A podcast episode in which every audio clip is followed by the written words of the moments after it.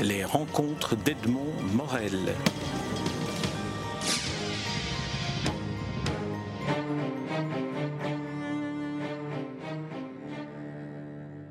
Patrick Ewen, je suis très heureux de vous rencontrer à l'occasion du Festival interculturel du conte du Québec à Montréal.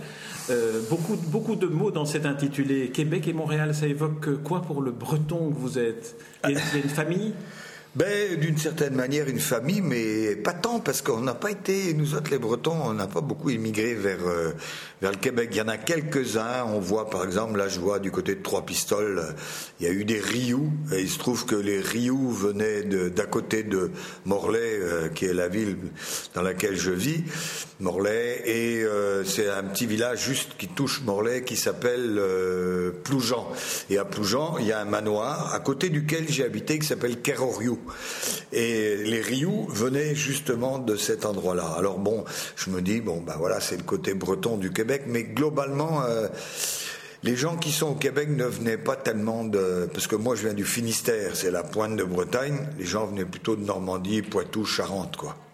Euh, Patrick est-ce que vous pourriez nous raconter comment vous êtes devenu conteur?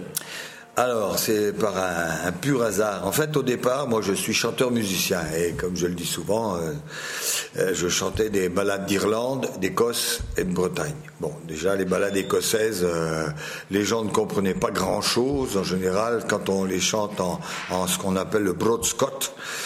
Et donc, le breton, ben, suivant les endroits où j'étais, ben, on, ne comprenait pas non plus le breton. Donc, il fallait que j'explique ce qui se passait dans les chansons. Et à force d'expliquer, ben, le langage parlé est devenu plus important finalement que le langage chanté. Et un jour que j'étais à Chevilly-la-Rue, la Mecque du Comte, la maison du comte, et euh, Michel Jolivet, qui est le directeur, euh, euh, est, enfin, est venu me voir, poussé par, comment dire, celui qui me faisait venir, qui était le président des Bretons de Chevilly-la-Rue et avait dit à Michel Jolivet il faut que tu viennes voir Patrick Ewen, ça va peut-être t'intéresser. Michel Jolivet avait dit oh non, je peux pas, j'ai pas le temps, j'ai des trucs à faire. Il avait dit si tu ne viens pas voir Patrick Ewen, Ewen eh bien on boycotte, les Bretons boycotteront tes spectacles à la, à la maison de la culture. Il a dit bon, je viendrai mais pas longtemps. Et je viendrai dix minutes. Euh, bon, puis il est venu, puis à la fin du spectacle, il était toujours là. Et puis il est venu me voir, il m'a dit, dis donc, mais il faut que tu viennes au Festival des Conteurs à Chevilly. Je dis, oh, moi je suis pas conteur, je suis chanteur, musicien. Il me dit, attends, combien de chansons t'as chanté? Je dis, oh, je sais pas, une dizaine. Il me dit, non, non, t'as as chanté quatre chansons. Et combien de temps a fait ton spectacle? Je dis, je sais pas, une heure Non, deux heures. Donc quatre chansons en deux heures, il y a quelque chose qui va pas. Tu vas venir au Festival des Conteurs. Je dis, bah, si tu me tords le bras, bon, d'accord. Est-ce qu'il y a une part de l'inspiration qui vient plus particulièrement de, racines bretonnes? On sait que la Bretagne est un pays dans lequel il y a un pays de légende, on, voit les, brumes, les bruines, le vent. Ah ben ça c'est toujours euh, oui ça ça c'est c'est le, quotidien est ainsi fait que chez nous c'est vrai dans le pays où je suis dans les monts d'Arrée on a beaucoup de brume. On voit pas souvent on voit pas plus de 20-30 mètres.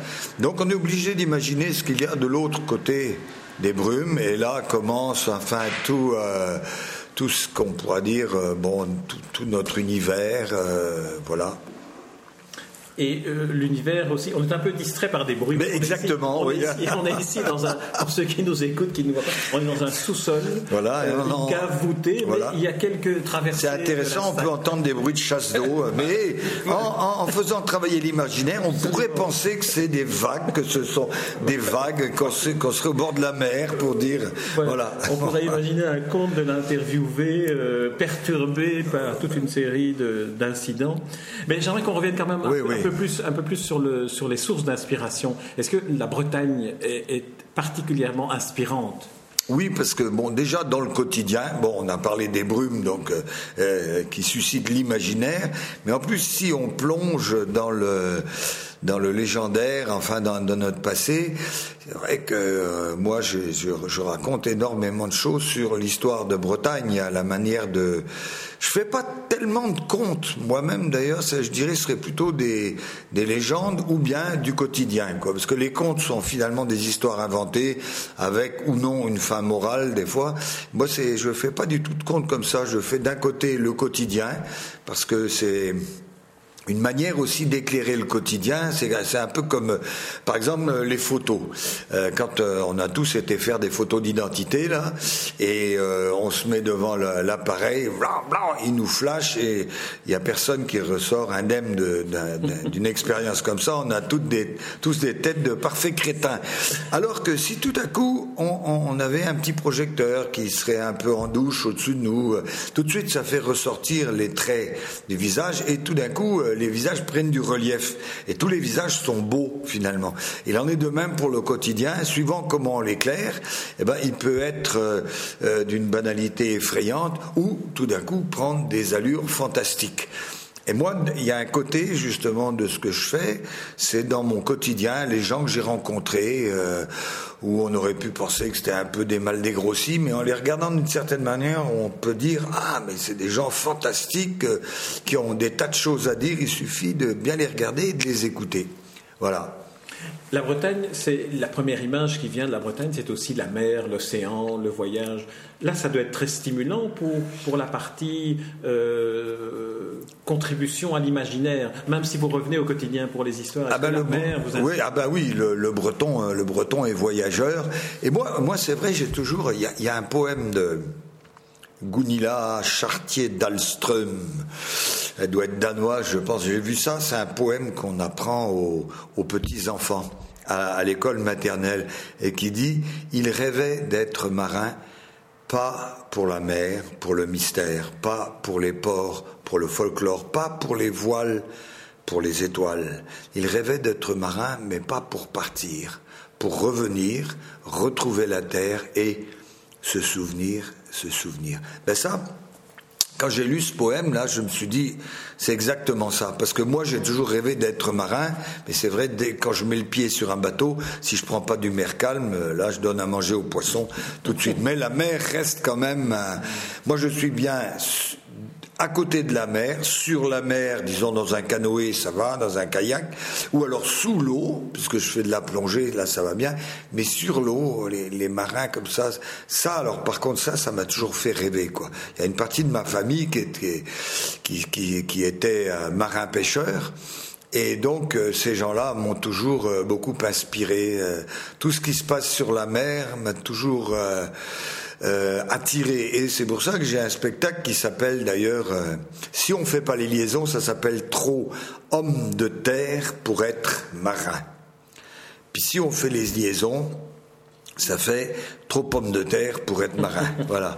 Mais donc, ce sont des histoires de mer, mais racontées par euh, un terrien, finalement. Alors ma dernière question, Patrick Ewen, est celle que je vais poser à tous les conteurs qui sont ici au festival et que, que l'on retrouve originaires de, tous les pays de la francophonie ou presque.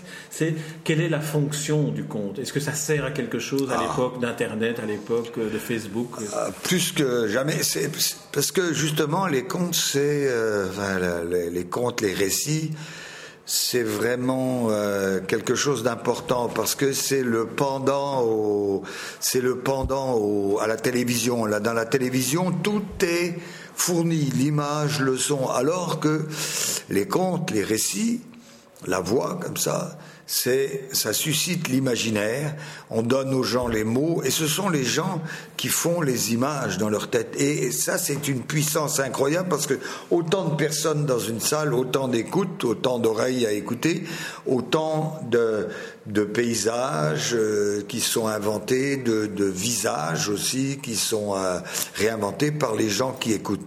Et là quand l'imaginaire est suscité, par les mots, c'est ce qui est le plus important, je crois. C'est révolutionnaire, on va dire. Patrick Owen, je vous remercie pour cette révolution des mots. Merci. Les rencontres d'Edmond Morel.